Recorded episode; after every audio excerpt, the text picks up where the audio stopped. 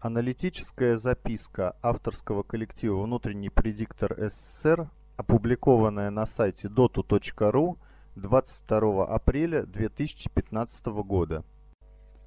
Аналитическая записка приводится со стилистическими изменениями для лучшего восприятия аудиоварианта. Изменения касаются сносок, которые сделали авторы текста. Чтобы не разрывать повествование, сноски будут читаться в конце абзаца, в котором они были сделаны. Сопоставление авраамических вероучений. Часть первая. Библия и Коран. Разные вероучения.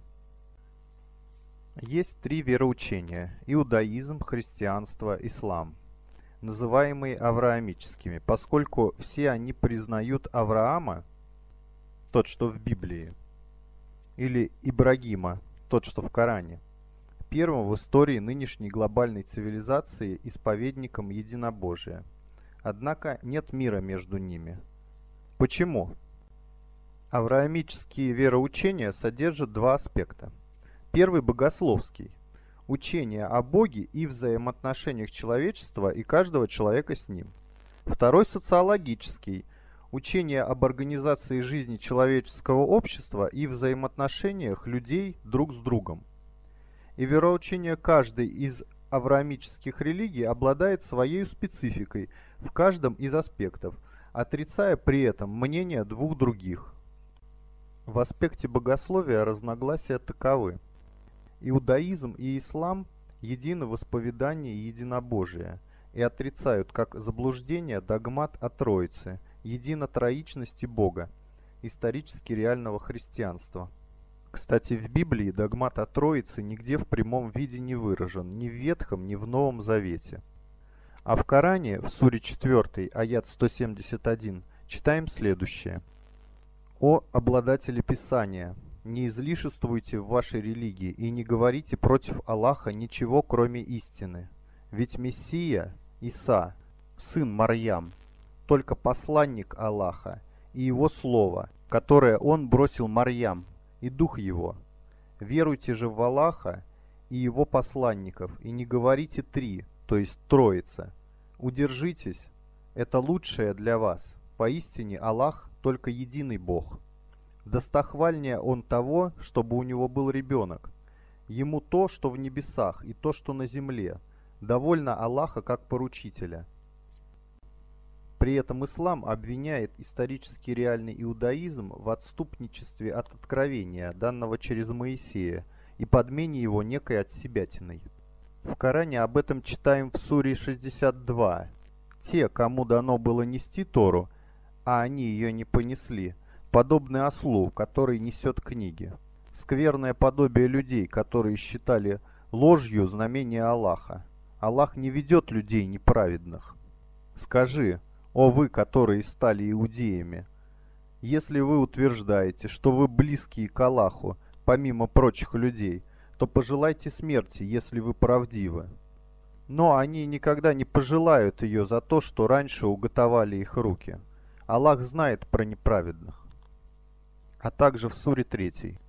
Не годится человеку, чтобы ему Аллах даровал Писание и мудрость и пророчество, а потом он сказал бы людям – Будьте рабами мне вместо Аллаха, но будьте раввинами за то, что вы учите Писанию, и за то, что вы изучаете. Иудаизм отрицает Христа в качестве Мессии и тем самым отрицает истинность откровения, данного свыше через Христа. Ислам признает откровения, данные Моисею, Христу и другим пророкам, которые пришли в мир ранее Мухаммада, и учат – что Христос зачат Девой Марии от Духа Святого и был воплощенным Словом Божьим, но отвергает богосновство Христа. Кроме того, ислам отвергает распятие и воскресение Христа. В Коране об этом читаем в суре 4. И за то, что они нарушили их завет и не веровали в знамение Аллаха, и избивали пророков без права, и говорили, сердца наши не обрезаны. Нет, Аллах наложил печать на них за их неверие, и веруют они только мало. И за их неверие, и за то, что они изрекли на Марьям великую ложь, и за их слова Мы ведь убили Мессию, Ису, сына Марьям, посланника Аллаха. А они не убили его и не распяли, но это только представилось им, и поистине те, которые разногласят об этом, в сомнении о нем. Нет у них об этом никакого знания, кроме следования за предположением. Они не убили его, наверное. Нет, Аллах вознес его к себе, ведь Аллах велик, мудр. И поистине из людей Писания нет никого, кто бы не уверовал в него до смерти, а в день воскресения он будет свидетелем против них. И вот за несправедливость тех, которые исповедуют иудейство, мы запретили им блага, которые были им разрешены, и за отвращение ими многих от пути Аллаха, и за то, что они брали рост, хотя это было им запрещено, и пожирали имущество людей попусту. Мы и приготовили неверным из них мучительное наказание. Но твердые в знании из них и верующие, которые верят в то, что не заведено тебе, и что не заведено до тебя, и выстаивающие молитву, и дающие очищение, то есть милостыню, и верующие в Аллаха, и последний, то есть судный день. Этим мы дадим великую награду. Также Коран дает понять, что первыми отступниками от учения Христа были апостолы. Об этом читаем в Суре 3. И когда Иса, то есть Христос, почувствовал в них неверие, то сказал, «Кто мои помощники Аллаху?» Сказали апостолы, «Мы помощники Аллаха, мы уверовали в Аллаха, засвидетельствуй же, что мы предавшиеся». Господи наш, мы уверовали в то, что Ты не спаслал, и последовали за посланником. Запиши же нас вместе с исповедующими. И хитрили они, и хитрил Аллах, а Аллах лучший из хитрецов. С учетом вышеизложенного можно сказать, исторически реальное христианство весьма далеко от того, что нес сам Христос, и именно отступничество иудаизма и христианства от исходных откровений и вызвало потребность в том, чтобы пришел Мухаммад и восстановил вероучение единобожия в его истинном, неизолганном людьми виде, что и запечатлено в Коране. В суре 5 читаем – Аллах взял договор с сынов Исраила, и воздвигли мы из них двенадцать предводителей. И сказал Аллах, «Я с вами. Если вы будете выстаивать молитву и давать очищение, и уверуете в моих посланников, и возвеличите их, и дадите Аллаху прекрасный заем, я очищу вас от ваших злых деяний, и непременно введу в сады, где внизу текут реки, а кто из вас не уверует после этого, тот сбился с верной дороги. И за то, что они нарушили свой договор, мы их прокляли и сделали сердца их жестокими. Они искажают слова, переставляя их с их мест.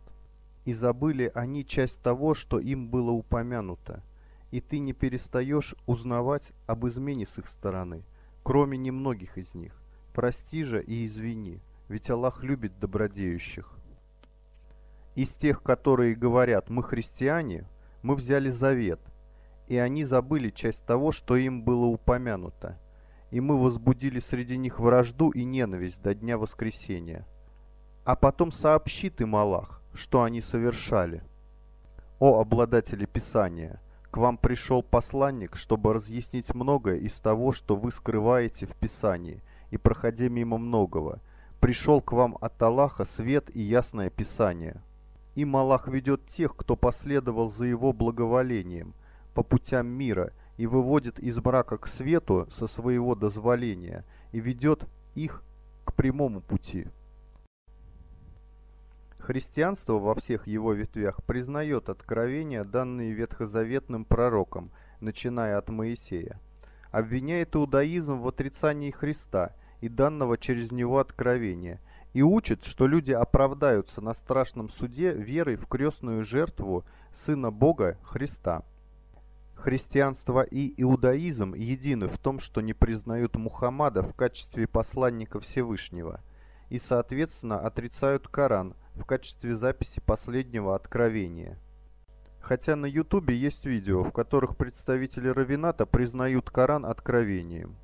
Ссылки на эти видео можно найти в текстовой версии данной аналитической записки. В аспекте социологии разногласия вероучений таковы.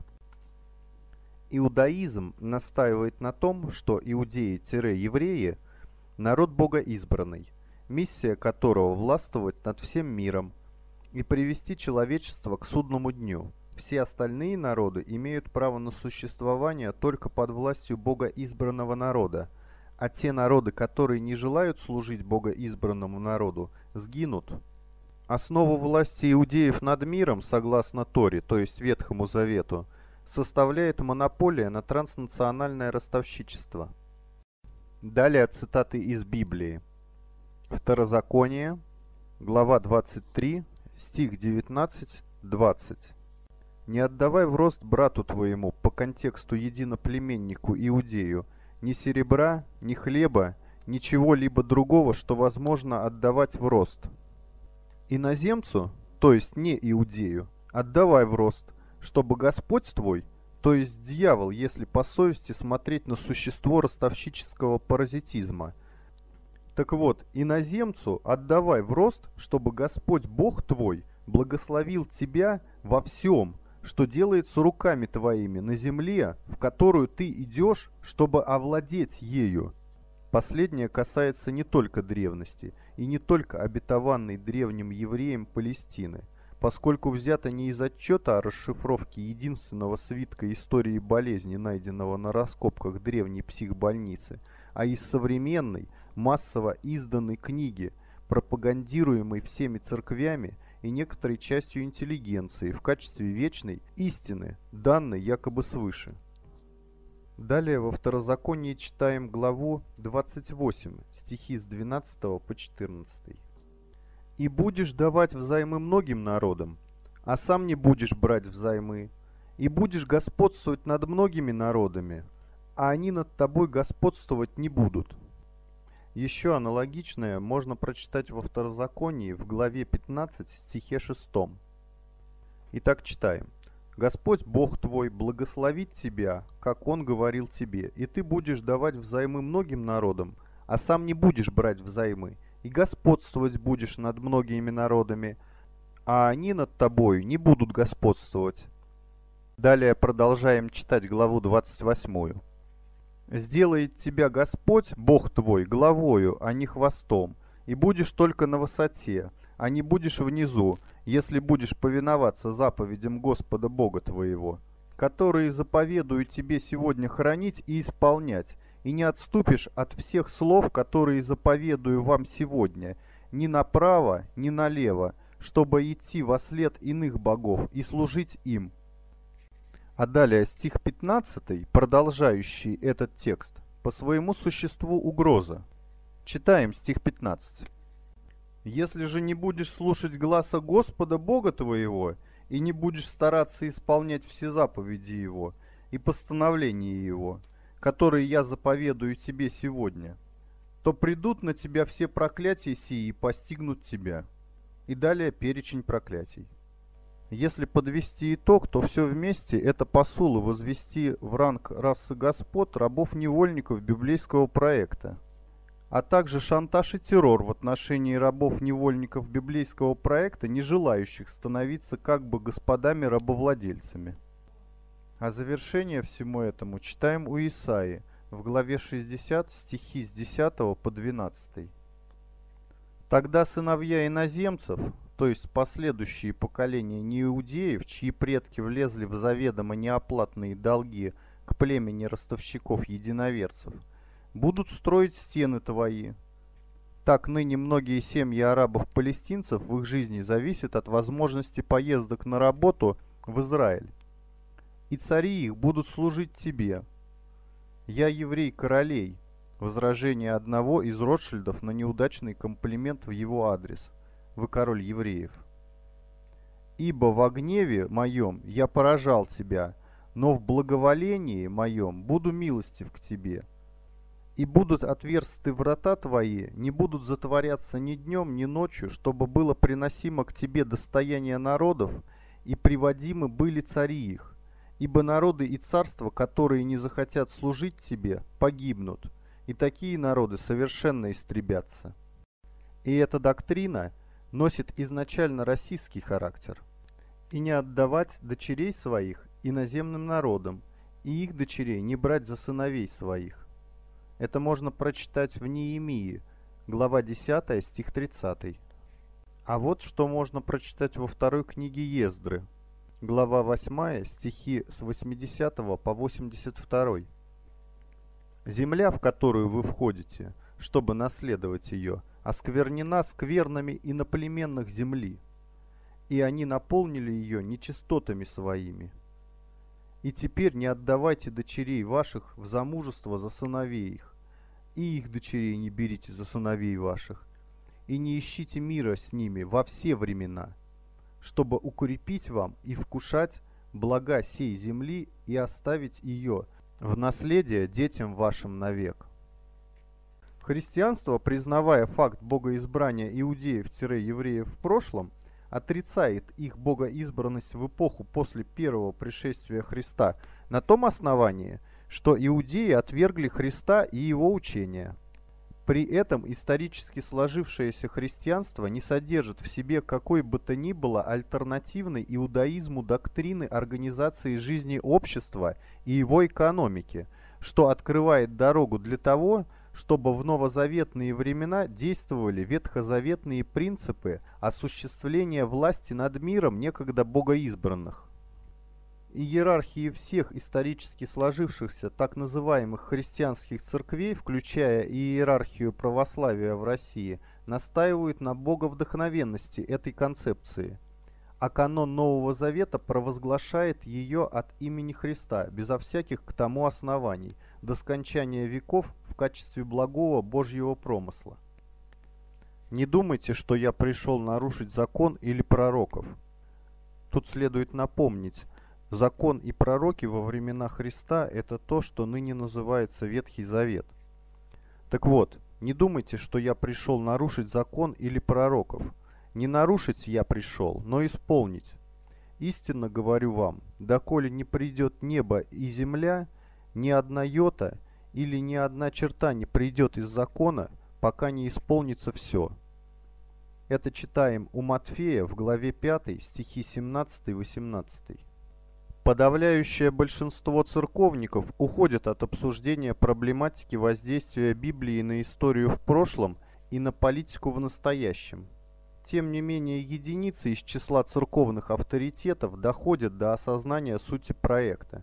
В частности, Павел Александрович Флоренский заканчивает свое письмо Василию Васильевичу Розанову от 26 октября 1913 года следующими словами – Итак, вопрос о гибели нашей есть вопрос уже давно взвешенный судьбою. Ни славянские ручьи не сольются в русском море, ни оно не иссякнет, но все будет наводнено серую жидкую лавиную адвокатуры, которая, между прочим, зальет и Талмуд, и ритуальные убийства. И в конце концов, вопрос в одном. Верим мы Библии или нет? Верим апостолу Павлу или нет? Израилю даны обетования. Это факт. И апостол Павел подтверждает. Весь Израиль спасется. Кстати, в Коране по этому вопросу высказано иное мнение. И вот Господь испытал Ибрахима, тот, который Авраам в Библии, словесами и потом завершил их. Он сказал, «Поистине, я сделаю тебя для людей имамом». Ибрахим спросил, «И из моего потомства?» На что получил ответ «Не объемлет завет мой неправедных». Это читаем в Суре 2, аят 118. Не духовный Израиль, как утешают себя духовные семинарии. Увы, не духовный. Апостол Павел ясно говорит о сродниках по плоти и подтверждает неотменность всех прежних обетований об избранничестве. Мы только так, между прочим. Израиль же – стержень мировой истории – Такова высшая воля. Если смиримся, в душе радость последней покорности. Если будем упорствовать, отвергнемся того самого христианства, ради которого спорили с Израилем, то есть опять подпадем под пету Израиля. Обетования Божьи непреложны. Это мы в черте оседлости божественных предначертаний. Мы, а не они. Это мы, египтяне, обворовываемые и избиваемые, и мучимые. Это мы, те, у которых головы младенцев разбиты о камень. И об этом самом против себя мы поем в церквах ангельскими голосами. На реках Вавилонских, там Оседохом и Плакахом. Нам одно утешение. Хотя навек незримыми цепями, прикованным к здешним берегам, но и тот круг должны свершить мы сами, что боги свершить предначертили нам. Мы должны сами совершить круг своего подчинения Израилю. Может быть, вы последний египтянин, и я последний грек. И как загнанные звери мы смотрим на торжество победителей. Минутой позже, минутой раньше нас возьмут, зверей, может быть, последних зверей, и выточат кровь для кошерного мяса. Но надо быть покорными. Здесь следует отвлечься от текста и напомнить, о какой черте оседлости говорится в письме. Черта оседлости – это такое название административной границы, за пределами которой иудеям в Российской империи запрещалось постоянное проживание. Существовало с 1791 по 1917 год. Исключение делалось в разное время для купцов первой гильдии, обладателей высшего образования, зарегистрированных проституток, отслуживших рекрутов – и караимов. Это такое течение в иудаизме, отрицающее Талмуд. Черта оседлости включала в себя часть территорий нынешней Польши, Литвы, Белоруссии, Бессарабии, Украины, Крым. В Крыму исключением стал Севастополь. В 1830-е годы, после того, как в долговой кабале иудеев-ростовщиков оказалась изрядная доля офицерства Черноморского флота, развлекавшегося на берегу в кредит, это пример вопиющей безответственности, и этот факт не делает чести дворянству Российской империи. Так вот, вследствие этого флот практически утратил боеспособность. Николай I аннулировал все долги – все долговые расписки были изъяты и уничтожены, и повелел в течение 24 часов очистить город от иудеев и запретил иудеям появляться в Севастополе под страхом отдания в каторжные работы. Далее продолжаем читать письмо. «И подлинно, как не бери дела, а выходит одно. Ветхий Завет дает и неустанно твердит обетование о будущем господстве над миром. Кому? Иудеям. А новый? Он отнюдь не говорит нам, христианам, что это господство переходит теперь к нам, христианам, а лишь зовет терпеливо нести свой крест и обещает за это спасение. Один завет противоречит другому, но не потому, что оба говорят одно, а потому именно, что оба говорят разное, и разное это обращено к разным лицам – и это глубокое и коренное расхождение обоих заветов, примиримое при высоком парении духовного созерцания, как это было у апостола Павла, нестерпимо режет и жжет наше бескрылое и дряблое сознание. Цитируемое письмо приводится по публикации на сайте, ссылку на который можно посмотреть в текстовой версии данной работы. Комментарии Розанова и ответы ему Флоренского при цитировании опущены. В данном случае необходимо указать на то обстоятельство, что Флоренский задается вопросами «Верим ли мы Библии или нет? Верим ли мы апостолу Павлу или нет?» Но не задается вопросом «Верим ли мы Богу?» Для него верить Библии и верить Богу – это одно и то же, хотя это разные веры, порождающие и два разных вида религиозности – личностный и общественный, и, соответственно, два разных образа жизни общества. Поэтому он в своих размышлениях безальтернативно исходит только из положительного ответа на эти вопросы. Он верит Библии и апостолу Павлу. Этой верой он подменяет веру Богу, отгораживается от него Библией, и потому даже не рассматривает возможность подлога и извращения в исторически сложившейся Библии вероучение Единого Завета, данных в свое время Моисею, Христу и Мухаммаду. По этой же причине перед ним не встает вопроса о том, чтобы ознакомиться с Кораном и подумать о смысле тех разночтений, в которых Коран отрицает как тексты Библии, так и традиции истолкования жизни на их основе сложившиеся в иудаизме и во всех ветвях христианства в их исторически реальном виде. Ислам признает факт богоизбранности иудеев-евреев в прошлом и объясняет это избранничество миссией просвещения всех других народов. Речь идет о предложении нести Тору другим народам, от которой исторически реальный иудаизм уклонился – После чего Ибрахим и получил ответ «Не объемлет мой завет неправедных». При этом Коран признает веру и иудеев, и христиан, если те живут в соответствии с неизолганными изначальными откровениями, положившими начало каждой из этих двух авраамических религий.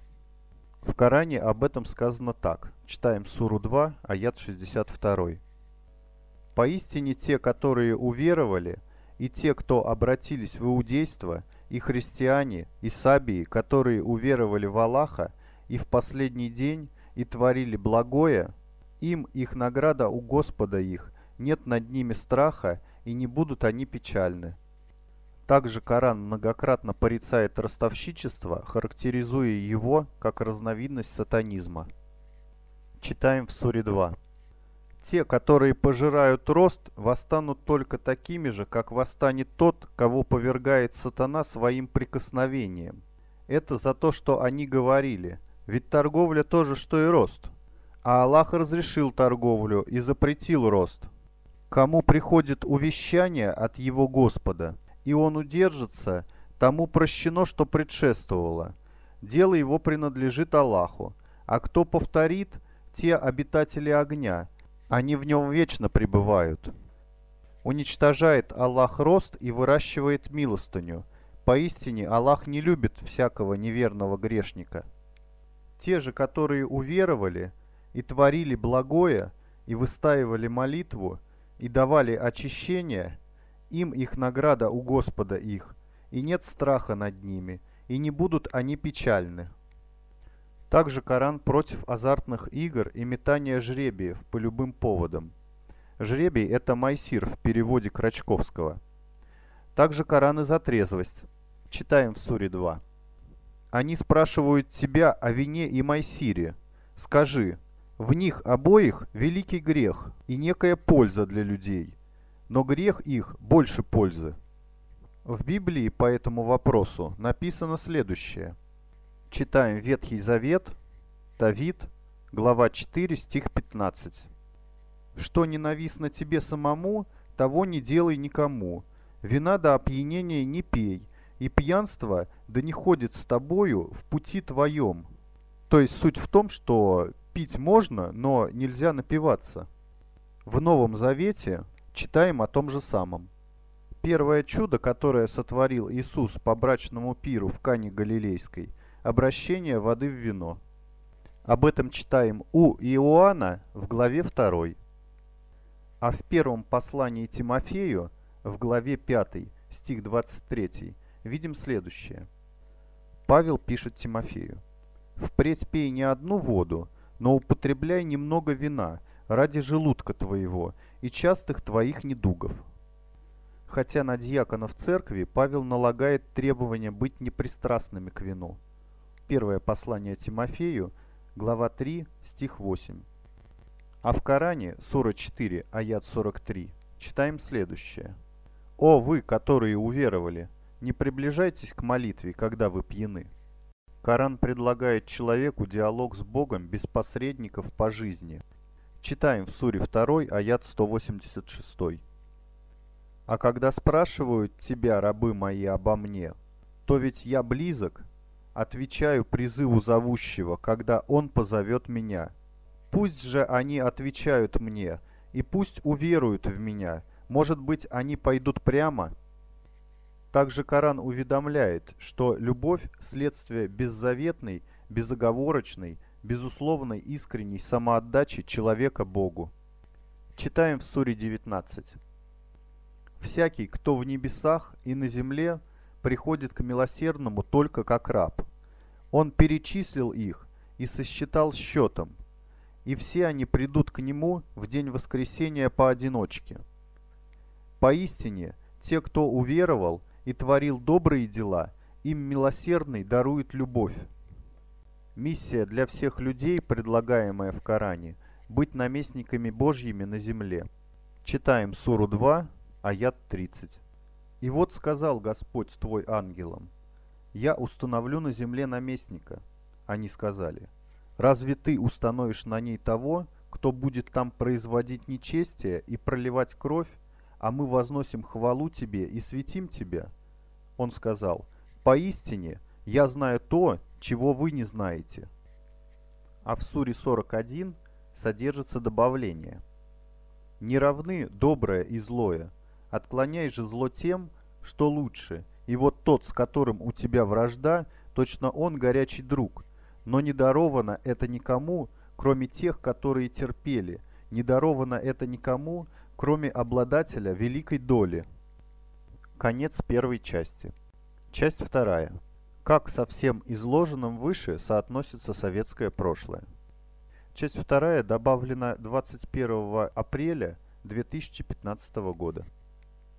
Фактически реализация марксистского проекта была попыткой реализовать диктатуру иудаизма над всем прочим человечеством, но без ссылок на иудаизм и его расистско-фашистскую доктрину. Это направление марксизма олицетворял собой и возглавлял Троцкий.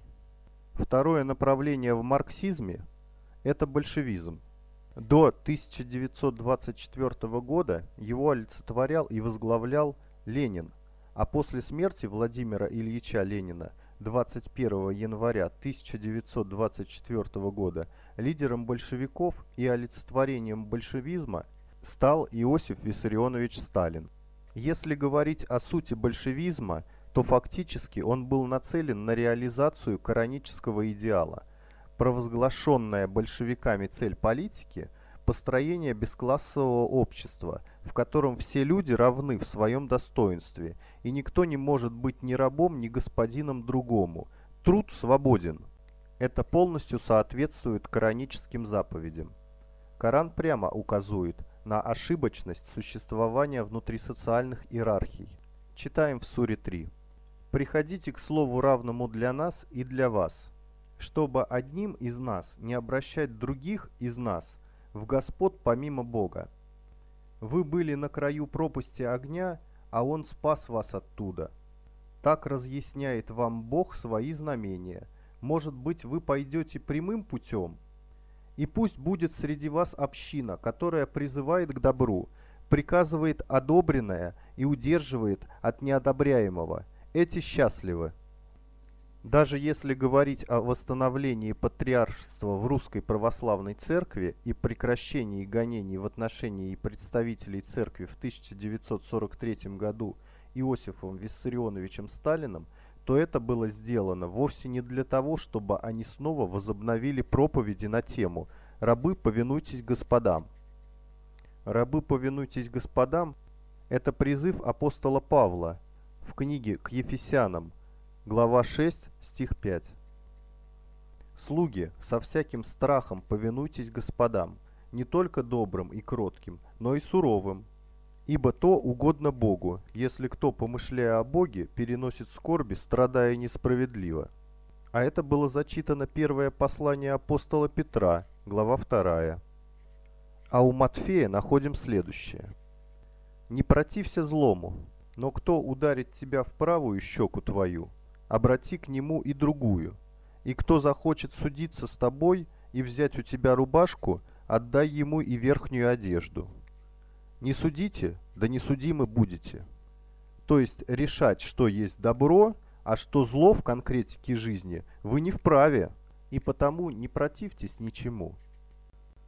Так вот, прекращение гонений в отношении представителей церкви в 1943 году Сталином – было сделано для того, чтобы дать шанс иерархии и пастве РПЦ вернуться к истинному изначальному христианству, о какой необходимости святитель-епископ Игнатий Бринчанинов писал еще в 1862 году в записке о необходимости собора по нынешнему состоянию Российской Православной Церкви, которую он закончил в 1866 году.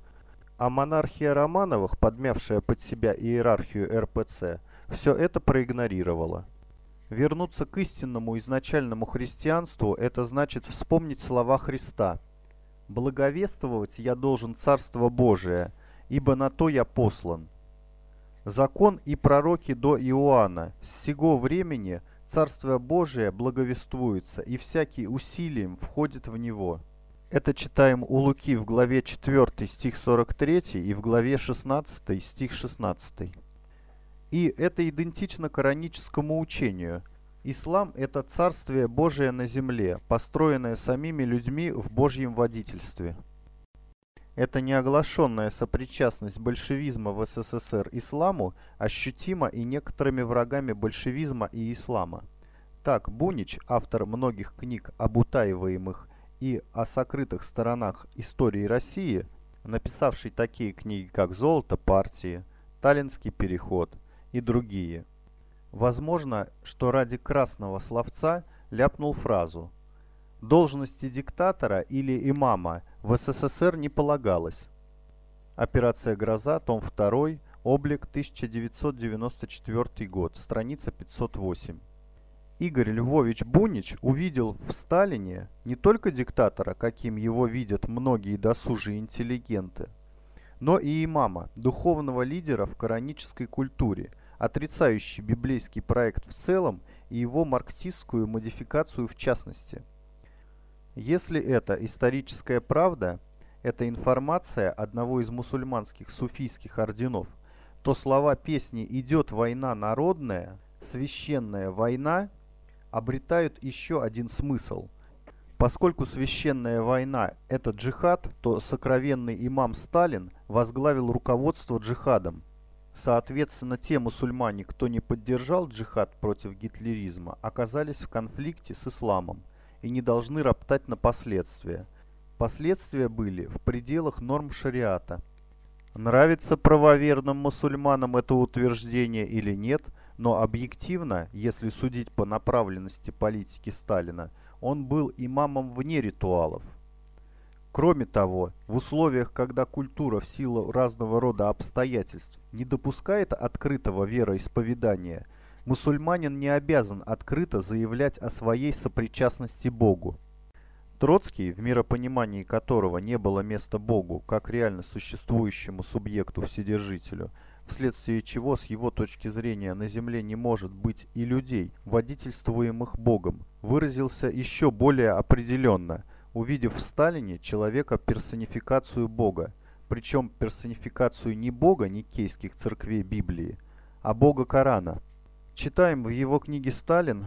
Москва. Терра-Терра. Издательство политической литературы» в томе 2 на странице 155. В религии сталинизма Сталин занимает место Бога со всеми его атрибутами. Но это не христианский Бог, который растворяется в Троице – Время тройки Сталин оставил далеко позади. Это скорее Аллах, нет Бога кроме Бога, который наполняет Вселенную своей бесконечностью. Он средоточие, в котором все соединяется. Он Господь телесный и духовный мира, Творец и Правитель. Он всемогущ, премудр, предобр и милосерден. Его решения неотмеримы. У него 99 имен. В приведенной цитате значимо то обстоятельство, что Лев Давыдович Троцкий, помянув Троицу и христианского бога, ни слова не сказал о разногласиях бога Корана, чей промысел для него персонифицирован Сталином, с иудейским богом Талмуда и марксизма самого Льва Давыдовича Бранштейна. В прошлом эта идентичность идеалов большевизма и ислама – приводило и к таким предложениям в адрес СССР со стороны руководителей ряда государств, в которых ислам – традиционное вероисповедание. Вы строите коммунизм, мы строим социализм. Так давайте строить коммунизм вместе под руководством Аллаха. Но предложения такого рода были абсурдны для послесталинского руководства СССР по причине их атеистических заблуждений. Конец аналитической записки. Аудиоверсию читал Мартынюк Константин.